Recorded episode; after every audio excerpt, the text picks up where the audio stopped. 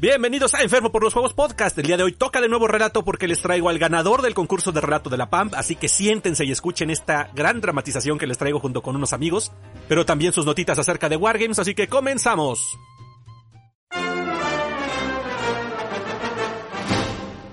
Hola, gracias, soy el Enfermo, tu ludópata narrador y bienvenido al episodio número 61 de Enfermo por los Juegos Podcast.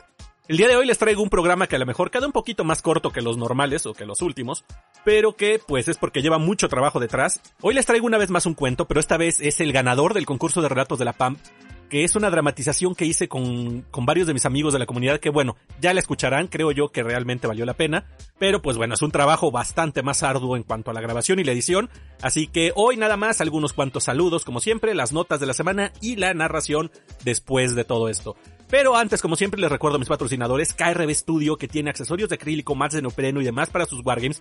Chequen su catálogo porque ha estado agregando nuevos productos y además aprovechen que ahorita tiene ofertas del buen fin. Así que dense una vuelta en su catálogo en facebook.com diagonal KRB Studio y chequen las distintas ofertas que tiene ahorita publicadas, realmente vale la pena, así que dense una vuelta por allá.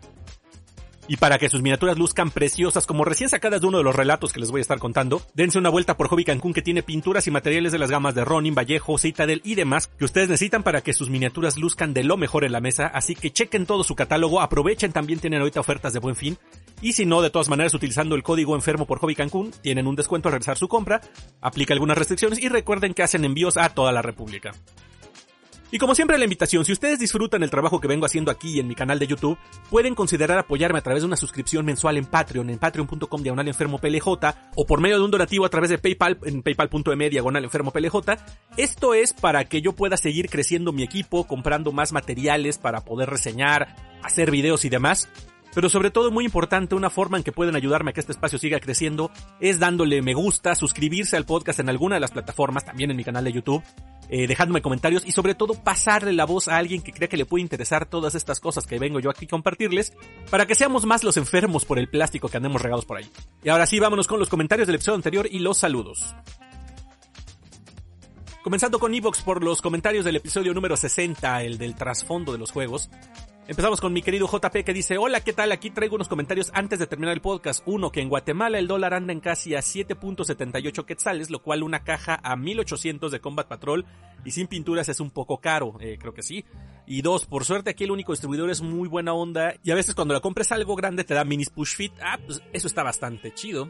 Y luego ya en el comentario que me deja después de escuchar el podcast dice, el trasfondo te puede llevar a que colecciones un ejército u otro. Este, efectivamente, mi querido JP, eh, bueno, por un lado, lo del precio, pues sí es. Definitivamente este es un hobby caro donde le busques, ¿eh? O sea, digo, el, precio del dólar está más barato allá, pero pues en, en relación a lo que se gasta uno yo creo que es lo mismo. Y este, pero pues bueno, qué padre que el distribuidor, la tienda donde compras allá, pues tiene detalles para los jugadores, ¿no? Sea, eso siempre ayuda. A lo mejor los precios, pues sí son caros, pero he comentado en varias ocasiones que las tiendas de alguna forma busquen apoyar a los consumidores, pues te ayuda a, por un lado, que seguir yendo ahí. Te vas a ir a una tienda donde te traten bien, definitivamente. Y dos, pues, pues que vayas creciendo la colección ahí empujones, ¿no? Lo cual está chido. Y este, y sí, en efecto, el trasfondo definitivamente es el que te va a llevar a que cuando te enamoras, digamos, de tu facción, independientemente del juego del que se trate, pues obviamente es porque hay una historia detrás, ¿no? O sea, cuando realmente llegas al punto de que te comprometes en el juego, o sea, cuando realmente te pones la camiseta, por decirlo de alguna forma, pues definitivamente es a través del trasfondo que uno llega a eso, ¿no? Pero bueno, este, muchas gracias JP y como siempre un abrazo viejo. Después Trupen que me dice, buenas Master, el tema de los precios, uff, Games Workshop nos rajó de una. Se nos viene feo el panorama para los que estamos enviciados, en fin. Nada que hacer, solo que comer arroz mientras compramos las cajas nuevas, jajaja. este, sí está rudo, ¿no? Pero bueno, pues este... Pero efectivamente, un poco de arroz o maruchans y eh, ahorrar un poquito para seguirnos comprando las minis, ¿no? Un abrazo de Trupen. Después mi querido Josh que dice, hola Olita, ándale, no llevábamos ya juegos encima para que ahora nos hagas directamente un buen resumen por si nos habíamos escapado de alguno. Jaja, se agradece igualmente, entre tú y los especialistas me tenéis con ganas de probar muchos, muchos juegos. Muy cierto el tema de que si conoces algo más de la historia y trasfondo de un juego, pues se vuelve más inmersivo y te permite darle más profundidad a la partida, algo más que solo tirar dados y retirar minis. Un abrazo. Eh, gracias Josh. Y sí, efectivamente, ¿no? El, el, hecho de darle un poco de carnita, de, de darle historia al juego, le da más emoción. Porque pues nada más estar aventando dados, mirando al otro jugador y disparándole a sus monitos, sin que haya algo más, y puede ser divertido, o sea, no está mal. Habrá gente que lo disfrute así, pero es mucho más sabroso cuando hay una historia detrás que disfrutas, ¿no? Y sí, caray, es que mis queridos amigos del especialista, híjole, son de lo peor en estarle metiendo ideas a la gente. Justamente acabo de escuchar su episodio con mi queridísimo amigo Mar y pues bueno, espero que los haya enganchado con Blood and Plunder. Pero en fin, muchas gracias Josh, un abrazote. Y Héctor Magallón que me dice, muy bueno el episodio, impresionante la variedad de wargames que existe. Y sí, cuando conoces el trasfondo del juego lo disfrutas mucho más. No hay nada como sumergirte en el tema de los juegos y emocionarte con cada victoria o derrota o acción y cada detalle. Yo por eso juego X-Wing y solo juego Rebeldes porque son con los que me identifico. Déjenles presumo, te había comentado que me había llamado la atención los juegos de guerra de barcos y en particular Black Seas. Pues el próximo lunes es mi cumpleaños y ¿qué crees que me regaló mi pareja? La caja de inicio de Black Seas Master and Commander. Está padrísima la caja, trae tres fragatas y nueve bergantines, así que ya tengo un nuevo proyecto de miniaturas. Por esto me cae de perla los tres videos que posteaste sobre armado miniaturas porque nunca lo he hecho. Oye, pues qué buena onda de entrada, muchas felicidades Héctor, yo creo que para cuando sea tu cumpleaños ya estás escuchando esto, entonces te mando un muy muy fuerte abrazo y que te la pases muy bien armando tus barquitos. La verdad suena muy padre, trae un montón de cosas la caja, eh, realmente está, está tentador y suena suculento, ya veremos después un día de estos. Pero sí, yo tengo amigos que como tú, este, juegan solo las facciones que les gustan de Star Wars.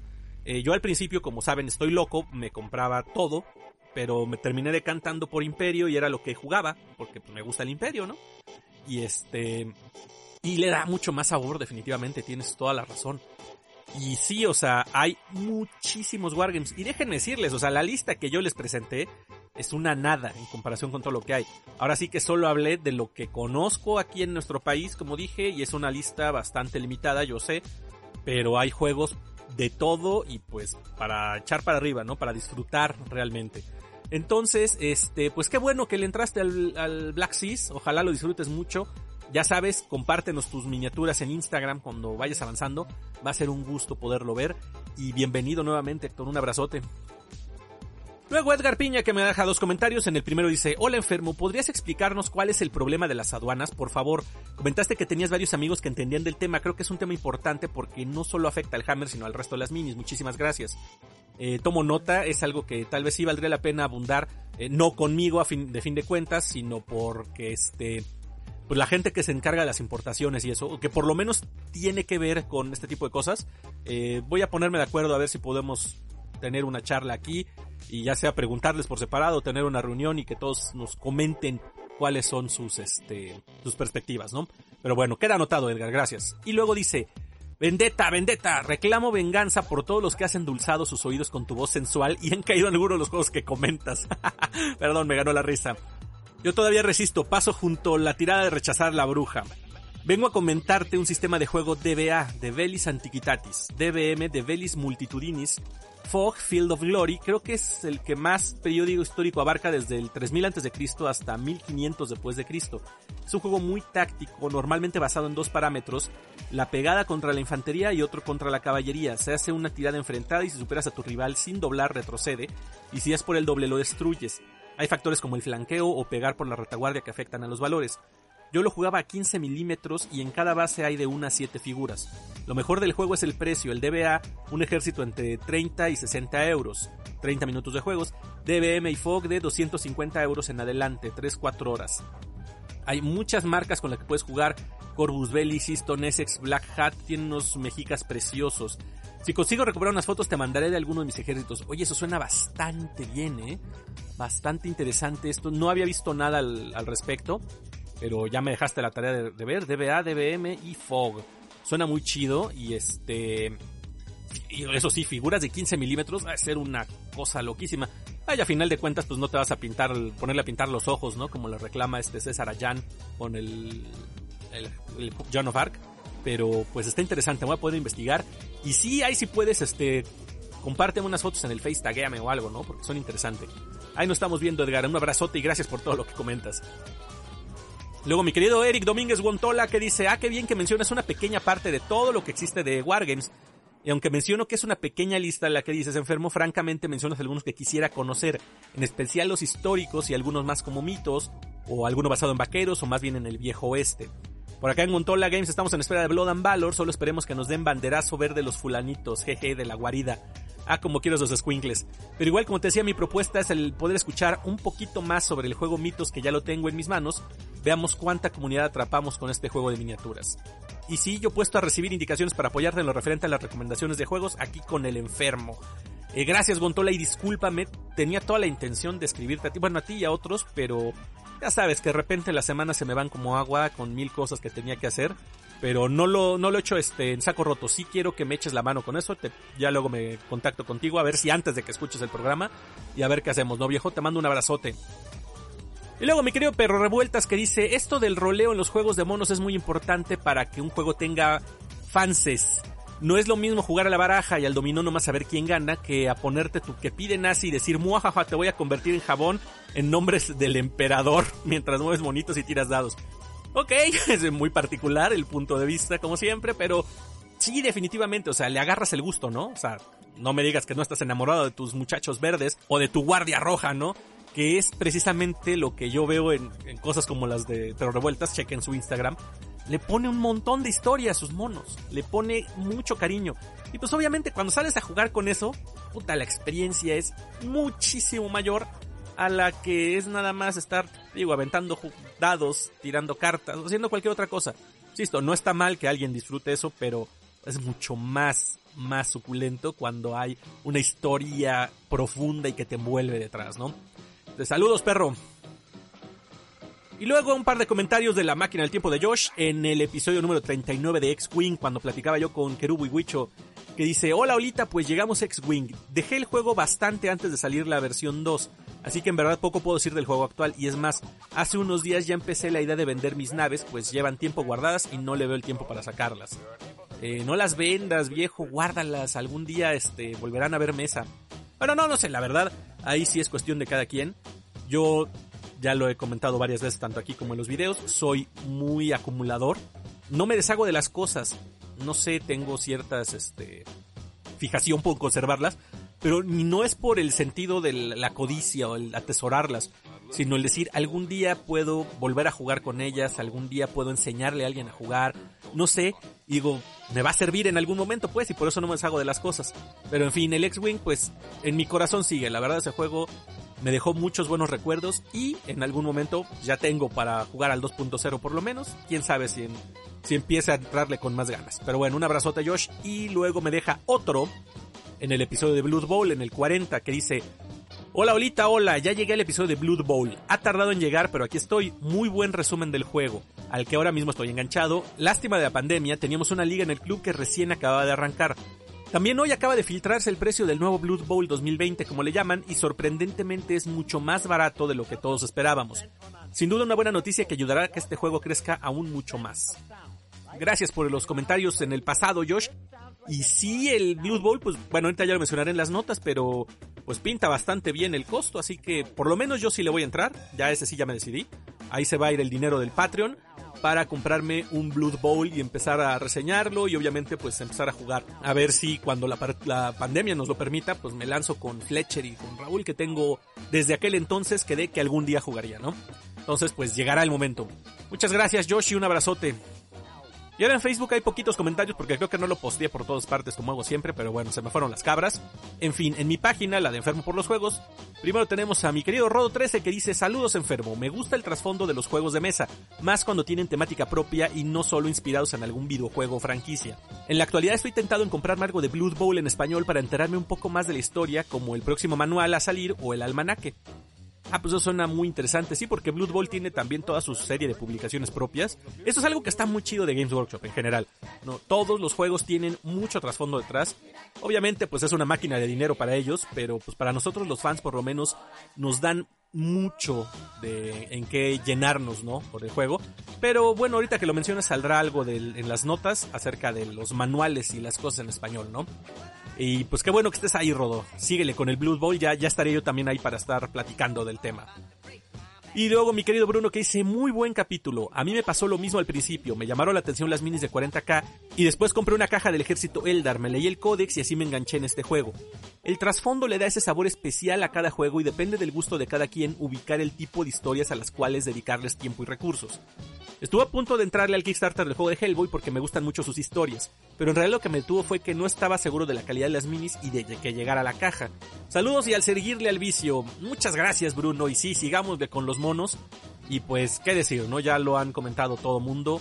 El, las minis te llenan los ojos, ¿no? Las minis te llaman, te atraen, pero lo que te hace quedarte, lo que te hace realmente eh, convencerte del juego y clavarte, pues es el trasfondo. Es mientras más vayas conociendo, más te enamora el juego y definitivamente ahí nos quedamos pues hasta donde nos dé el vicio, ¿no? Pero en fin, abrazote Bruno y aquí seguimos viejo.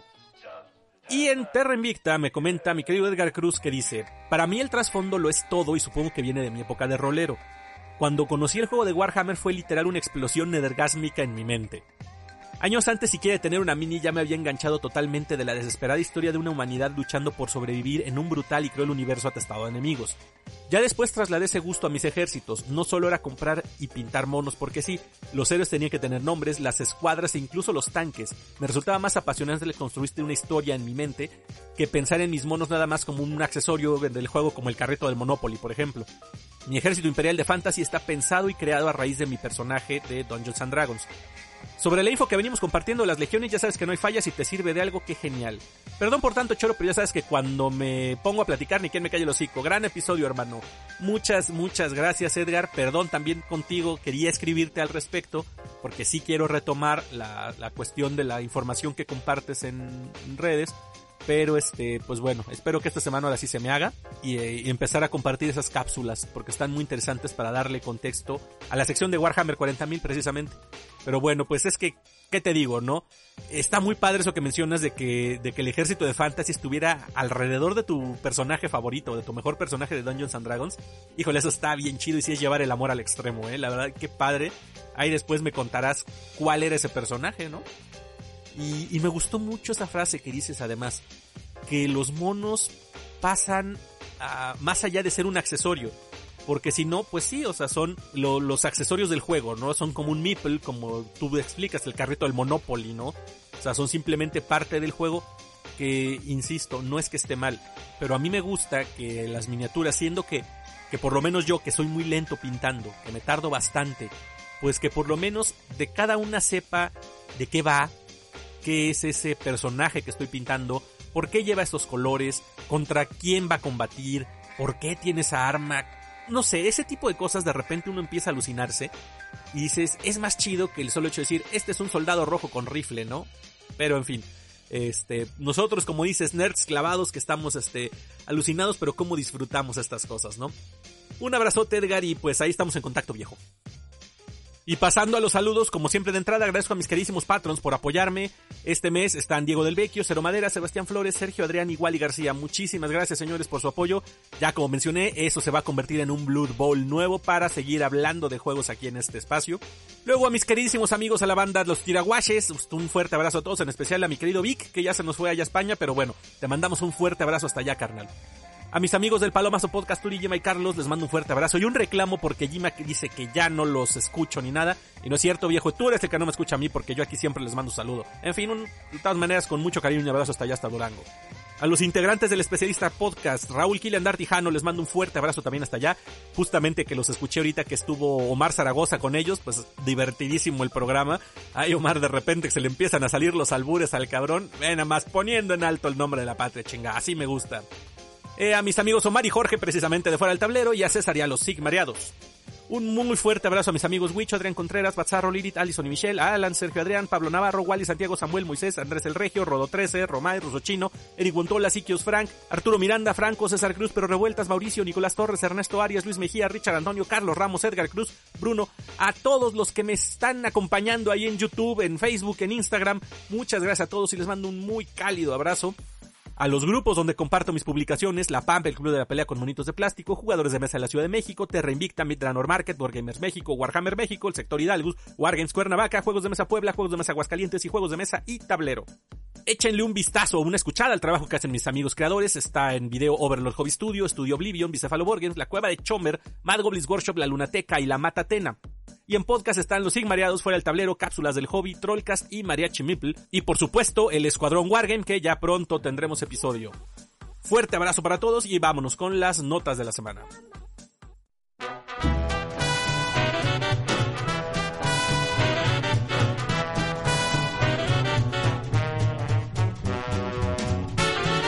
Y pasando a las notas, empezando con las marcas, eh, Games Workshop ya sacaron en la página de Warhammer Community que está el prepedido de Blood Bowl. El nuevo starter va a tener un costo de 140 dólares americanos. Así que pensando aquí en México, pues no creo que baje de unos 3 mil pesos. Eh, sin embargo, pues bueno, creo que para hacer caja de inicio y todo, realmente vale la pena. Ya saben, es un juego completo, trae dos equipos, todos los accesorios y demás. Creo que está muy bien. Yo ya, este, ya estoy haciendo las gestiones para comprarme el mío. Y pues me meteré en este mundo del juego fantástico de Blood Bowl. La neta le traigo muchas ganas y pues vamos a ver qué tal se pone. Luego otra nota, dice, salió en Warhammer Community que el próximo 21 viene un gran anuncio acerca de todos los próximos lanzamientos de 40.000, de Age of Sigmar, de Necromunda, de Underworlds, etc. Así que hay que estar pendientes, este sábado pues van a salir todos los previews, seguramente lo que son los productos navideños, ¿no? Bueno, todo lo que sale en temporada ya muchos han estado preguntando en, las transmisiones en vivo en YouTube. De que, oye, ¿alguien sabe algo de las Battle Forces y todo? Pues bueno, ahí vamos a verlo todo, definitivamente. Nos vamos a enterar todo lo que nos van a dejar caer en diciembre. Y con suerte a lo mejor nos van adelantando este lo que vendrá en los próximos códex, ¿no? Algo que seguro saldrá, por ejemplo, son cosas para la Dead Guard, para Norval, ya que en, el mes que entra en diciembre pues sale el, suplemento, bueno no, ese sí es códex de la Dead Guard, así que no sería sorprender que veamos nuevas minis para estos bichos.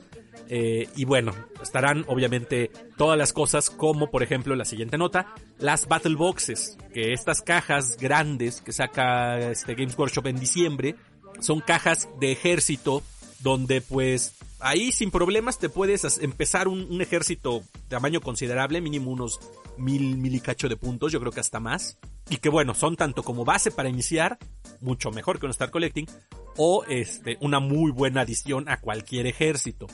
Ahorita ya se filtraron un par, bueno, de hecho son, salieron dos para Sigmar, que, que son de Trolls, me parece, y Ogros, no estoy seguro, todavía no les manejo todo Sigmar, perdón. Y de 40.000 sale una de Astra Militarum y otra de Imperio Tau. Una vez más sale de Tau, ¿no? Porque de Tau ha estado saliendo mucho, bueno, han estado saliendo cada año, pero a diferencia de las anteriores, esta está muy padre. Me gustó bastante. La caja para Tau trae un comandante, el que puede hacerse ya sea Colstar o la otra versión. Eh, trae una unidad de Crisis Battlesuits, o sea, tres, tres este, Crisis. Un Broadside, una piraña, un equipo de Fire Warriors y un Pathfinder con sus correspondientes drones y demás. Todo esto en una caja realmente está muy, muy, muy buena. Eh, digo, los crisis, vaya, todavía Tau no está definido en novena porque todavía no sale nuestro códex, pero para cualquiera de mis queridos hermanos del bien supremo que está escuchando y que me han preguntado, oye, ¿qué recomiendas comprar y todo? Pues esta caja sí va a valer la pena. Digo, estamos todavía a reserva de saber el precio.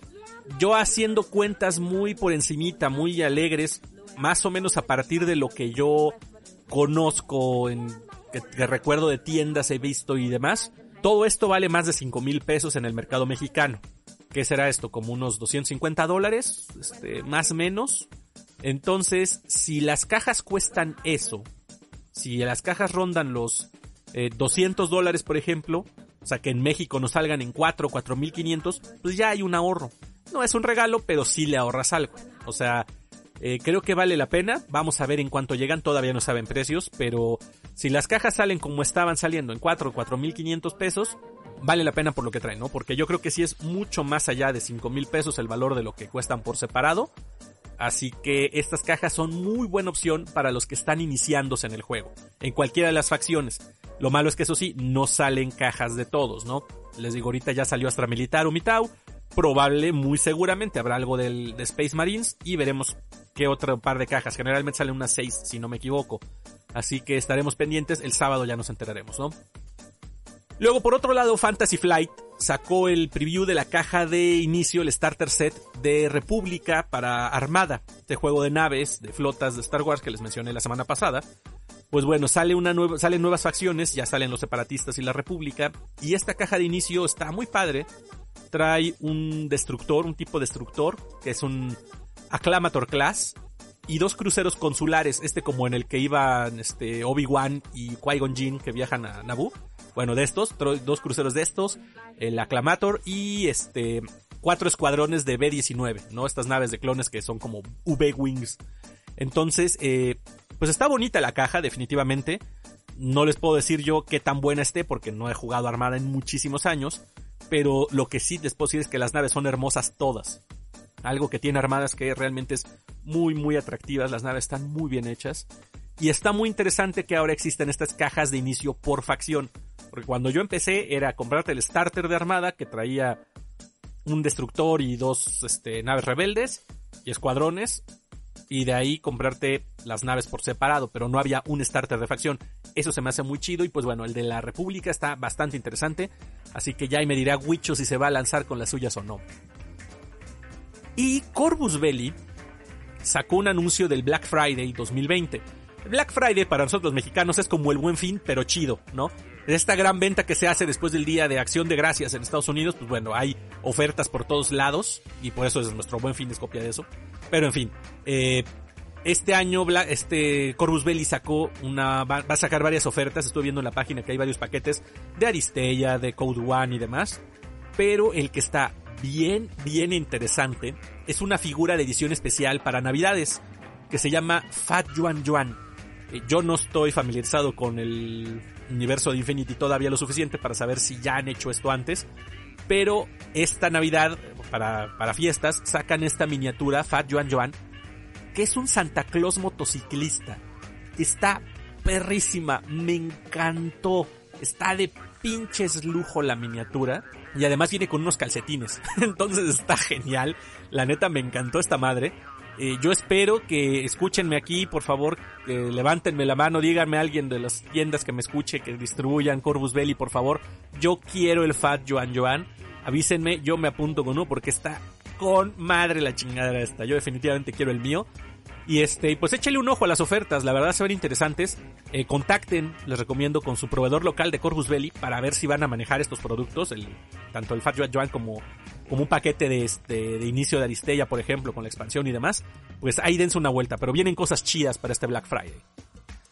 Y luego, por otro lado, en notas varias, eh, primero les traigo un mensaje de parte de mi querido amigo el Pony. El Pony es ahí un miembro del sector Hidalgo, es un destacado miembro de allá, pero más allá de eso es un pintor excelente. Y él tiene su estudio, precisamente Pony Studio, y está festejando su segundo aniversario, por lo cual le mando un fuerte abrazo, Pony. Muchas felicidades, viejo, de entrada.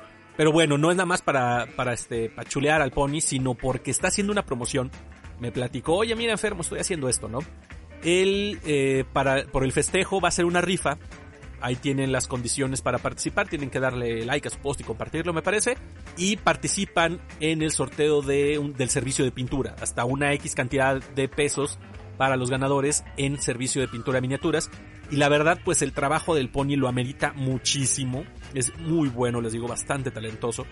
Entonces, dense una vuelta, ya sea que busquen Pony Studio, así Pony como suena, P-O-N-Y. De hecho, su logo tiene un My Little Pony para que lo ubiquen fácilmente. Eh, o chequen en mi Facebook del enfermo, ahí puse la publicación. Dense una vuelta, este, entrenle a la rifa porque vale mucho la pena. Y de nuevo, pues un fuerte abrazo, Pony. Felicidades, viejo. Y este, te mando un muy, muy fuerte abrazo. Hasta allá, hasta Hidalgo. Y luego otra nota de algo que me compartió en Facebook, este Pablo Eduardo Rosas me contactó y me puso un mensaje acerca de una petición que se está haciendo en change.org. Ya saben, es esta plataforma donde se recolectan firmas virtualmente para apoyar una causa.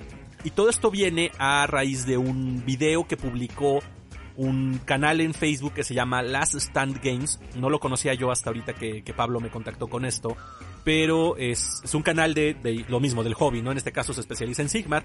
Y eh, se salió un video primero a quejarse eh, muy amargamente y con justa razón de que en los nuevos libros que vienen de para ellos, en este caso de Sigmar, de lo de Morati y demás, vienen muy recortados. Traen este pues prácticamente sin trasfondo, ¿no? O sea, el libro cuesta más barato en español que en inglés, el idioma original, pero es porque pues precisamente el libro en español viene con un montón de trasfondo recortado, lo cual pues está gacho. O sea, el argumento que da ahí el, creador, el, autor pues, es que él como, como consumidor en español, pues le gusta tener los productos en su idioma.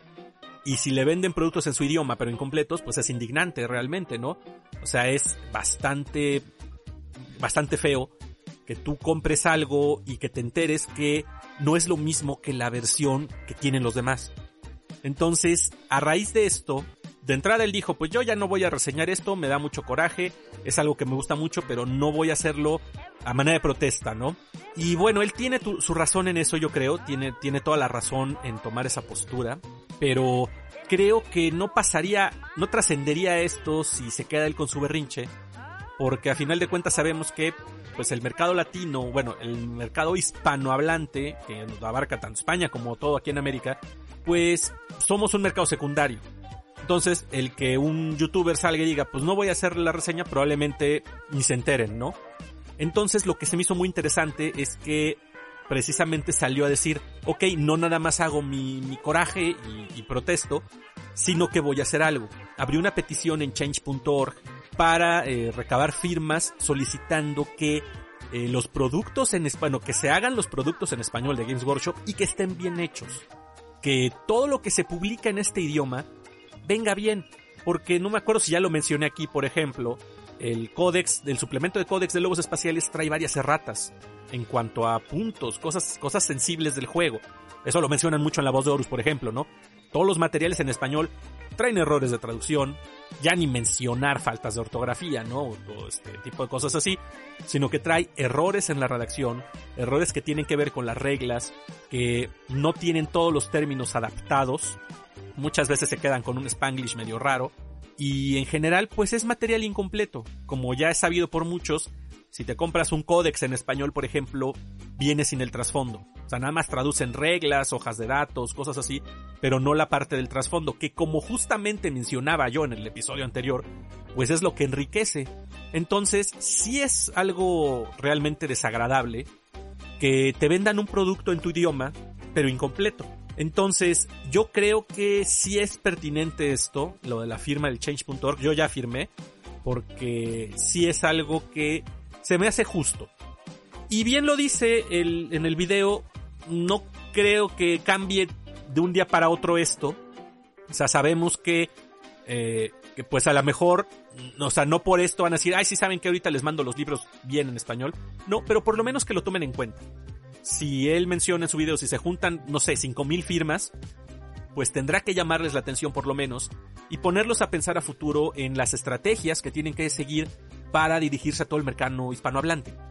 Entonces, los invito, voy a dejar el post, voy a compartir el post, porque no lo voy a poner nada más como liga, sino después, hoy en la tarde, bueno, a cuando escuchen ustedes esto, el lunes en la tarde más o menos espero, compartir el enlace al Change, para que pasen y firmen. Yo sé, algunos de ustedes pensarán, ay enfermo, pero si está todo en inglés, sí está bien. O sea, yo también hablo inglés, yo leo inglés, entonces yo consumo los materiales en inglés. Y bueno, va, pero ya lo mencioné en algún episodio, el, idioma puede ser una barrera para que muchas otras personas entren. Muchas personas que no les gusta el idioma, que prefieren leer en su idioma, o se les complica por cualquier cosa, cualquier razón, es válida. Si dices, a mí no me gusta leer en inglés, adelante. A mí, este, no entiendo el inglés las cosas como si las puedo entender en español, también es válido. Y si los productos los hacen en ese idioma, porque sí existen materiales de Games Workshop en español, pero no están bien hechos. Eso es lo que a mí se me hace más indignante del asunto. O sea, ahí es donde yo estoy de acuerdo con esta, con esta petición. No es lo mismo reclamar y decir, ay, yo quiero que este TT Combat me entregue los materiales en español. Pues no, ellos no, no están dirigidos, o sea, o no han pensado en ampliar su mercado ahí, pues te lo comes con lo que viene entonces, ¿no? Solo hay en inglés, pues ya ni modo. Pero si sí están haciendo los productos, o sea, si existen los códex, si existen las reglas, si existen las novelas en español, pero vienen mal, eso es lo que está gacho y como clientes, pues creo que tenemos el derecho a exigirlo. No estamos pidiéndoles que hagan algo que no es, sino que hagan bien las cosas. Entonces los invito, dense una vuelta por ahí en el, en el enlace que voy a compartir en mi Facebook y firmen, creo que vale la pena y va también en el sentido de lo que he platicado ya en otras ocasiones, de que como comunidad aquí en todo lo que es Latinoamérica, pues nos tenemos que hacer notar. Ya lo decía yo desde la semana pasada, no hay una tienda oficial, no tenemos tiendas oficiales de Games Workshop. De la frontera mexicana para abajo, hasta donde yo sé, no hay ninguna. Digo, a lo mejor en Sudamérica puede ser que exista, pero por lo menos en todo nuestro país, que es bastante grande, no hay. Entonces, eso y la cuestión de los materiales en español y el que en general no somos una comunidad visible, ni tanto para Games Workshop ni para muchas marcas, pues creo que hace necesario que tengamos ciertos esfuerzos. A mí se me hace muy válido esto del change.org porque, insisto, es un esfuerzo organizado. No es nada más hacer un video de YouTube quejándote. Porque pues en YouTube, si yo hago un video quejándome, pues quién soy yo, ¿no? O sea, ¿quién se va a enterar? Pero si como comunidad nos movemos, tanto por un lado como para protestar, que está bien, pero por otro lado, como ya lo he dicho, usando los hashtags en Instagram para que noten que aquí hay mucha gente pintando y jugando, pues eso ya da otra perspectiva. Ya da la perspectiva no nada más de que, de que somos una comunidad ruidosa, sino que somos una comunidad sana, viva, creciendo. Entonces, eso es lo que a mí me, me llama la atención, lo que me gusta. Y por eso eh, yo apoyo esta iniciativa también. Yo ya les dije, ya firmé en el change.org. Invito a todos los que me escuchan a que vayan y lo hagan. Y pasen la voz entre todos sus amigos Wargamers, bueno, sobre todo de Sigmar y de Warhammer 40.000, y los aledaños, ¿no? Kill Team, este, Aeronáutica, Necromunda, eh, Warcry, lo que sea. Este, pasen y firmen, porque pues es para que simplemente eh, nos volteen a ver, ¿no? Para que se den cuenta que, a final de cuentas, hay una comunidad grande aquí, que si bien no somos la más poderosa, pero pues somos considerable por lo menos, ¿no? Para que nos tomen en cuenta, para que digan, bueno, vamos a hacerles materiales de calidad, bueno, vamos a tomarlos en cuenta para lanzamientos, vamos a expandir la marca para allá, en fin, cualquier otro tipo de cosas que serían el sueño para muchos de nosotros los este, jugadores, pues a final de cuentas hay que hacer acción. Se tiene que ver el esfuerzo y se tiene que ver el movimiento de la comunidad para conseguirlo. Entonces ahí los invito a que se den una vuelta en el enlace que voy a publicar en mi Facebook más adelante esta semana y firmen en la petición de no al Spanglish en los materiales de Games Workshop. ¿Va que va? Y ahora sí, vámonos con el relato del día de hoy.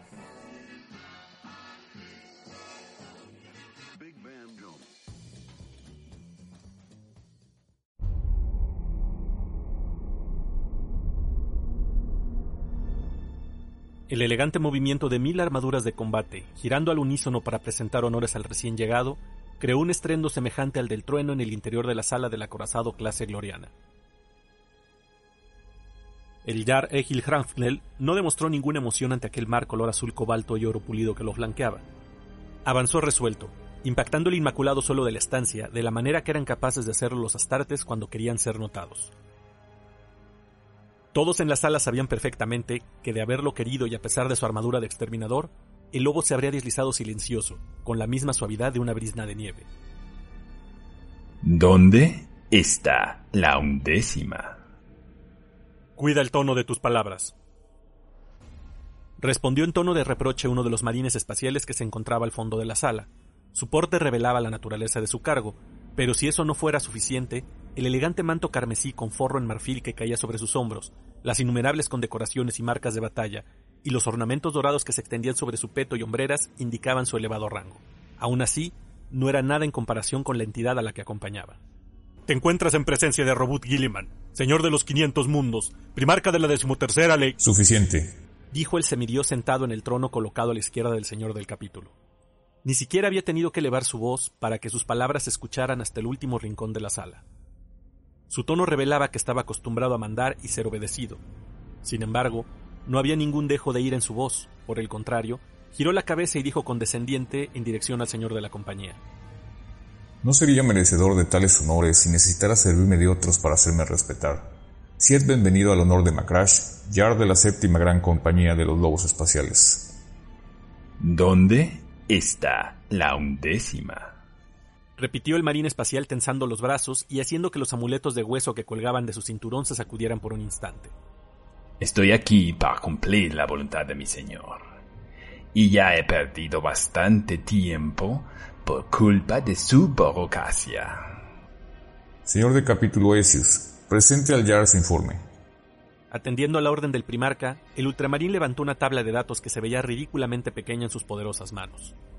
No tengo tiempo para esto. Os prometo que valdrá la pena. Aesius, Sí, mi señor. Marca 00.00.00. La ducentésima trigésima flota expedicionaria es asignada al segmento Unlul del sector ICAM para realizar labores de sometimiento. Marca 566.35.16. La ducentésima trigésima flota expedicionaria logra el sometimiento pacífico del mundo 230-25. Marca 1056.55.09. La ducentésima trigésima flota expedicionaria encuentra severa resistencia por parte de Xenos en el sistema Sacil. Marca 109923.55. Las compañías primera, la centésima octogésima segunda del decimocuarto capítulo son desplegadas junto con 36 regimientos de la Guardia Imperial en asalto terrestre sobre el ahorro denominado planeta 230-26. Marca 1103.12.10. Las fuerzas terrestres son rodeadas por masivas fuerzas llenos. Marca 1.103.15.10. La ducentésima trigésima flota expedicionaria es atacada en tres frentes sobre la órbita del planeta 230-26. Marca 1.104.00.00. Se emite mensaje astropático de auxilio a todas las fuerzas imperiales cercanas. Así que sus fuerzas cayeron en una trampa como neófitos. En otro momento tal vez disfrutaría de este tipo de historias, pero ahora no. Por última vez, ¿dónde está la undécima? Os aseguro ya que en este momento no existe motivo alguno para actuar con apremio. Dejaremos que el señor del capítulo Aesios termine con su informe. El Jarl lanzó un pequeño gruñido a manera de desafío instintivo. Estaba confundido, no sabía si las palabras del primarca habían sido una orden o una sugerencia. Marca 1-104.23.55. Se recibe mensaje astropático de respuesta de la quingentésima sexagésima sexta flota expedicionaria. La undécima. Eso explica por qué esos traidores no se encontraban donde debían estar. Muy afortunado para ellos y también muy conveniente. Marca 1-105.14.23. La quingentésima sexagésima sexta flota expedicionaria arriba al sistema Sacil. Marca 1-105.36.22.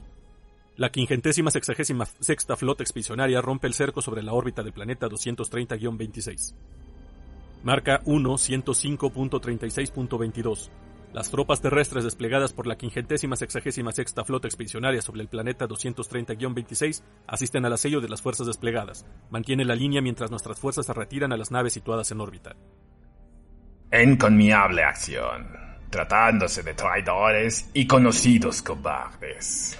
La undécima salvó la vida de miles de mis hombres. Traidores o no, si vuelves a denostar su valor, me veré obligado a enseñarte modales, Jarl. Adelante, que ya estaba a punto de morir de aburrimiento. Respondió el nativo de Fenris, abriendo los brazos y preparando su garra. Señor de capítulo. Las palabras del primarca sacudieron a su subordinado, quien recobró su serenidad. Mis disculpas, mi señor. Continúo con la relación de los hechos. Marca 1, 108.14.16. La Fuerza de Tarea Liberandum, conformada expresamente para responder a la solicitud de auxilio de la ducentésima trigésima flota expedicionaria, llega al sistema Sacil. Se encuentra comandada por el señor de ultramar a bordo del honor de Macrash y 127 naves de distintos calados. Marca 1-10904.33. La Fuerza de Tarea Liberandum, en conjunción con la quingentésima sexagésima sexta flota expedicionaria y la ducentésima trigésima flota expedicionaria, lanzan un contraataque masivo sobre las fuerzas Xenos. Marca 1-109.26.56. Cae el último bastión enemigo en el planeta 230-26. Toda la presencia Xenos es erradicada. Se declara que el planeta no tiene utilidad inmediata para colonización. La flota combinada inicia labores de recuperación y reparaciones urgentes. Marca 1-112.10.09. Se recibe mensaje astropático nivel Omega Bermellón. Orden inmediata de ejecución a cualquier integrante de la Legión Undécima. Se les declara excomunicati traitoris y se ordena a cualquier fuerza imperial proceda con la purga total de sus fuerzas y destrucción de los registros. Marca 1-112.11.24. La Fuerza de Tarea Liberandum y la ducentésima trigésima flota expedicionaria realizan maniobras para impedir que la quingentésima sexagésima sexta flota expedicionaria pueda salir del sistema o realizar traslación al Empirio. Se preparan soluciones de disparo en todas las naves y se despliegan casas para defensa de las naves y proceder al ataque del... del enemigo. Marca 1-114.22.24. La Fuerza de Tarea Liberandum y la ducentésima trigésima flota expedicionaria abren fuego sobre la quingentésima sexagésima sexta flota expedicionaria sin recibir contraataques. Marca 1-115.17.58. La quingentésima sexagésima sexta flota expedicionaria solicita cese al fuego y emite la señal de rendición. Respuesta negativa de la Fuerza de Terra Liberandum y la ducentésima trigésima flota expedicionaria. Marca 1118.07.44. La quingentésima sexagésima sexta flota expedicionaria baja sus escudos. Solicita permiso para evacuar a todo el personal no astartes. Respuesta positiva de la Fuerza de Tarea Liberandum y la ducentésima trigésima flota expedicionaria. ¿Positiva? Bajo mi autoridad, la orden inmediata de ejecución se circunscribía a cualquier integrante de la undécima legión, no así a los elementos adjuntos de la Guardia Imperial, mecánicos, navegantes, astrópatas, remuneradores y demás personal civil. Hasta donde me consta, todos ellos siguen siendo leales súbditos del imperio. Por este tipo de situaciones es que la tarea fue asignada específicamente a los hijos de Fenris.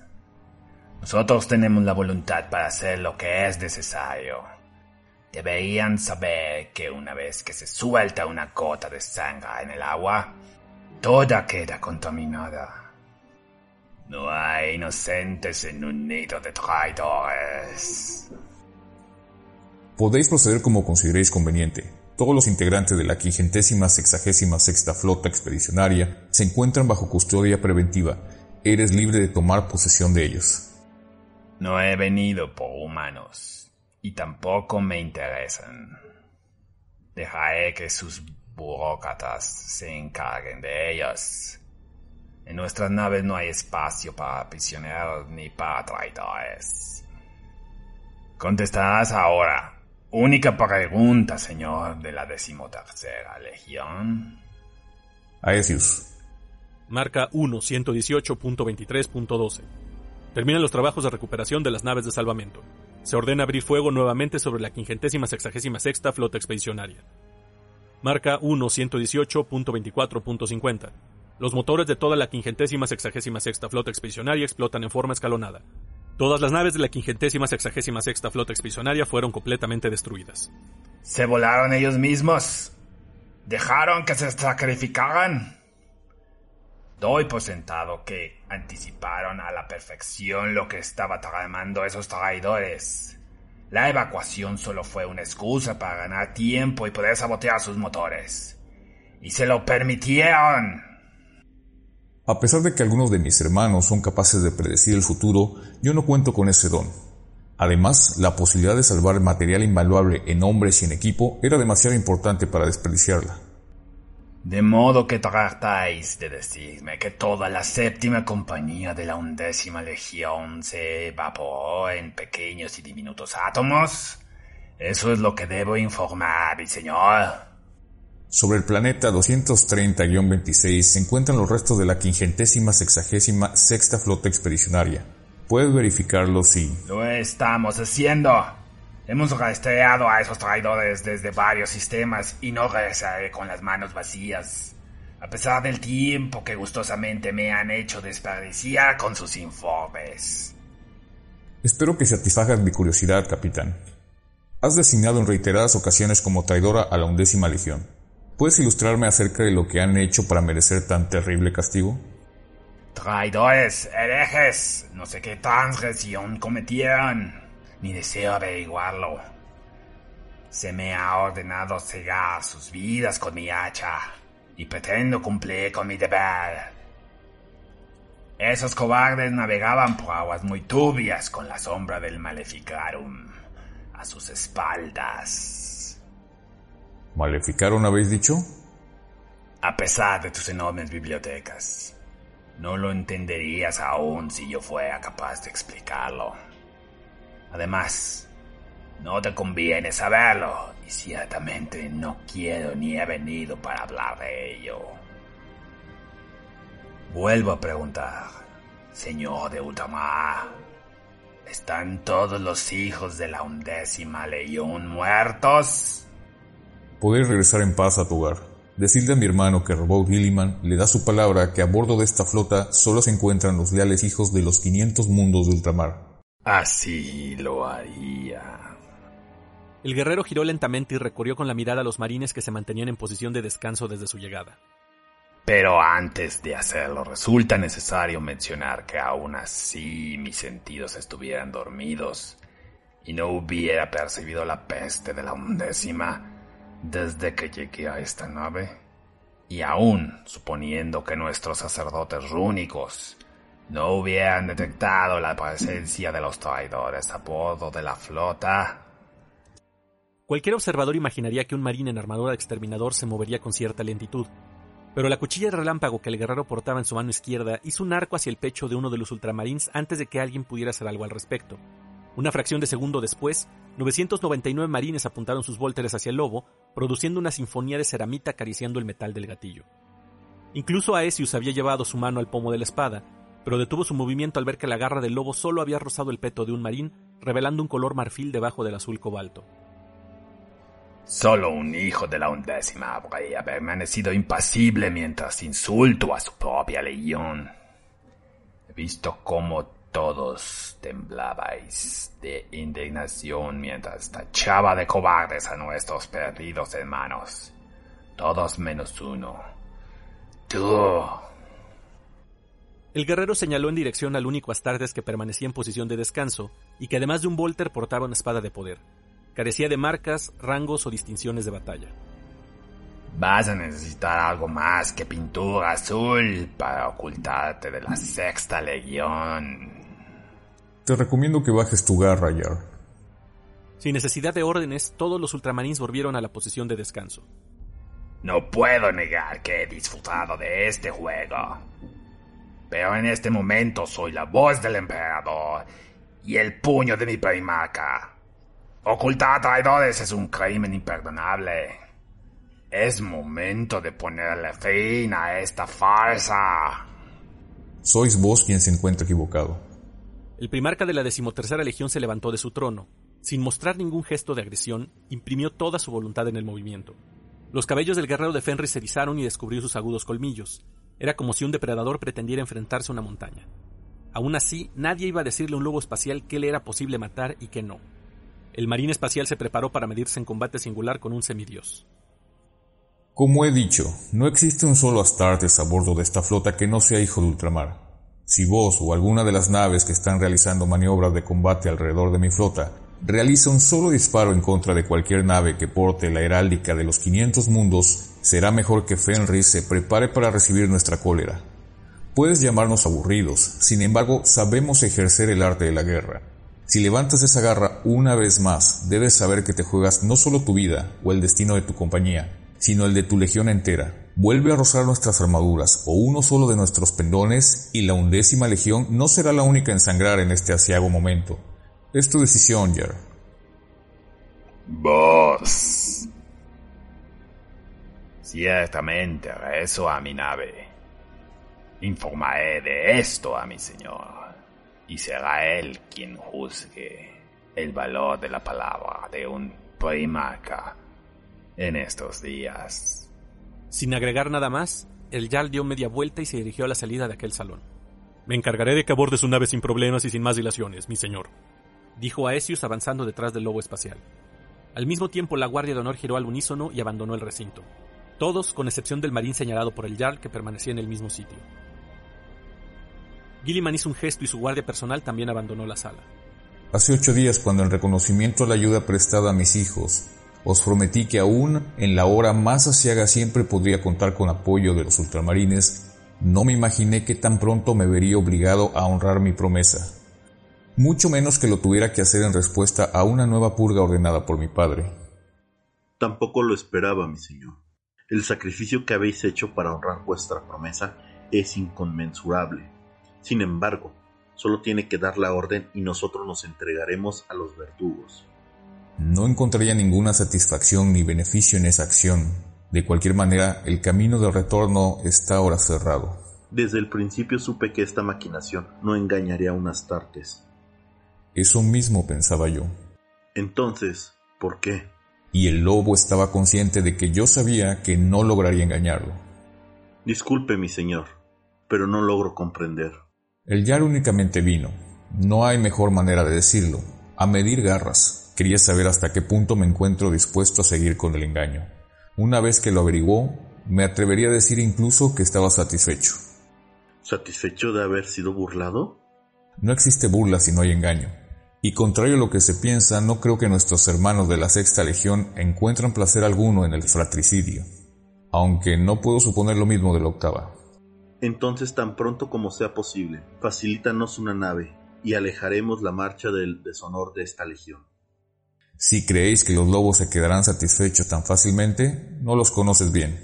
Permanecerán acechando, y en el momento que vosotros abandonen esta flota, caerán sobre su yugular en un parpadeo. A pesar de su inundable habilidad, la sexta no es la única legión capaz de jugar a la cacería, señor. Capitán Imox, dejarlos por su cuenta no tiene ninguna lógica. No tienen planeta ni base a la cual regresar. Su legión ha sido purgada y solo hundirán con ustedes a quienes les presten alguna clase de auxilio. Aún suponiendo que logran evadir la fuerza del imperio, ¿qué pasará cuando requieran suministros? cuando la vida de tus hombres se encuentren en riesgos por la carencia de los recursos más básicos. ¿A qué extremos llegarán? Solo sembraría la semilla de una futura amenaza que no pienso ni puedo permitir. Además, por encima de todo, he empeñado mi palabra afirmando que solo había guerreros de ultramar en esta flota, y nunca he faltado a mi palabra. Lo que significa que... Que vos y tus hombres vestirán los colores de la décimo tercera legión de ahora en adelante, perderán sus nombres, rangos y los honores recibidos hasta este momento. Serán separadas sus escuadras y se les asignarán los más alejados posibles unos de otros, de manera que nadie podrá distinguirlos del resto de mis guerreros. Tienen prohibido volver a emplear su lengua original, sus señales de guerra o revelar su origen. Nunca ejercerán mando ni serán promovidos de forma alguna. El único honor al que tendrán derecho será morir en combate, en defensa del imperio con el nuevo nombre que se les asigne. ¿Queda claro? Sí, mi señor, pero debo preguntar qué sucederá con aquellos que se nieguen a cumplir con estas condiciones. Si ese fuera el caso, me veré obligado a ejecutar con gran pesar las órdenes de mi padre. Así que requiere una respuesta inmediata y definitiva de sus intenciones. Así será, mi señor. Antes de que te retires, hay otra cosa más. Quisiera saber qué ha hecho mi hermano para merecer un castigo de tal magnitud. No tengo certeza plena, mi señor aunque puedo intuir la causa. Hable entonces, capitán. Hay verdades que ni siquiera un hijo del emperador se encuentra listo para conocer. Y tal como mencionó el lobo, realmente no considero conveniente hablar acerca de ello. Yo juzgaré eso. Medite su respuesta, capitán. No hay un solo ultramarín en todo el imperio que se atreva a desafiar una orden expresa mía. Entiendo plenamente las implicaciones de mi respuesta. Sin embargo, mi primer acto de obediencia no puede ser un acto de traición para mi antiguo señor. El marín llevó su mano al pomo de su espada de poder y la desenfundó lentamente. Con esta hoja habría defendido con mi vida a los blasones y a los habitantes de los quinientos mundos. Pero el precio que me pides por ese honor no puedo pagarlo. Por lo tanto, lo correcto será ejecutar la sentencia dictada por el emperador. El campo energético del arma se activó lanzando un mortal zumbido. Os pido que tratéis con clemencia a mis hombres, los cuales ignoran por completo lo que queréis saber, y les brindéis la misma oportunidad que a mí. No lo agobiaré con esta penosa carga, así que será mi propia mano, y no la suya ni la de mis hermanos, la que derrame mi sangre. Así sea entonces, Pocas cosas en la galaxia eran capaces de resistir el filo de una espada de energía empuñada por unas tartes, y el cuello de una armadura de poder no era una de ellas. El golpe, aunque difícil por las condiciones en las que se lanzaba, cortó de tajo el cuello del guerrero, casi cercenando su cabeza. El cuerpo cayó al piso mientras el puño aún sostenía la espada. El primarca permaneció un momento, guardando un respetuoso silencio, y entonces abandonó la sala mientras la sangre se extendía por la cubierta.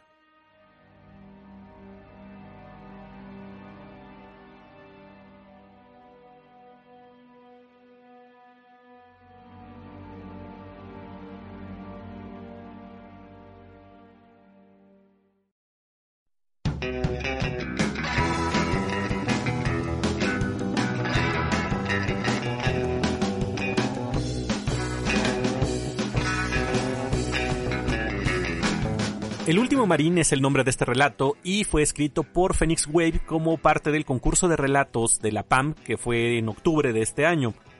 Él fue el ganador del primer lugar y este, pues bueno, como, como reconocimiento a esto, es que se realizó esta dramatización Muchas gracias al elenco que participó. En los créditos está Pitayas como el Lobo Espacial, Darbiel como el Robot Gilliman, Romay como el Capitán Imox de la Undécima Legión y su servidor como el Capitán Aesius y narrador.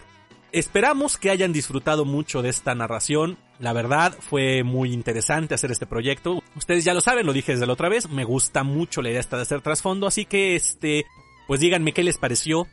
Fue interesante la colaboración con otros de mis amigos. Me gustó mucho cómo quedó el, producto realmente. Y pues veremos qué más se puede hacer. Tenemos pendiente ahí si dramatizar los otros eh, tres cuentos que hay de la PAMP. Igual lo, lo iremos haciendo con el tiempo, pero ahorita este tenía que quedar por ser el primer lugar. Así que una vez más, felicidades a Phoenix Wave, muy buen trabajo. Eh, fue unánime, este nos gustó a todos los jueces. Y pues bueno, eh, aquí seguiremos realizando este tipo de actividades. Sigan participando en las actividades que realiza la PAM. Ya saben que está el reto mensual de pintura, está lo del Mini CMX 2020, viene en diciembre ahorita el Manco de Oro, estén pendientes de más noticias al respecto. Así que pues sigan moviendo a la comunidad como parte de todas estas cosas que hacemos. Y bueno, no me queda más que agradecer como siempre su compañía, pero sobre todo muchas gracias porque me permiten acompañarlos en sus actividades diarias, ya sea este limpiando la casa, yendo al trabajo, este viajando en el transporte público, pintando sus miniaturas y demás. Pero sobre todo muchas gracias porque me abren los oídos y me dejan entrar en sus cabezas para susurrarles que compren más y más miniaturas y sigan disfrutando de este delicioso hobby. Cuídense mucho por favor y nos escuchamos aquí la próxima semana. Adiós. Thank you.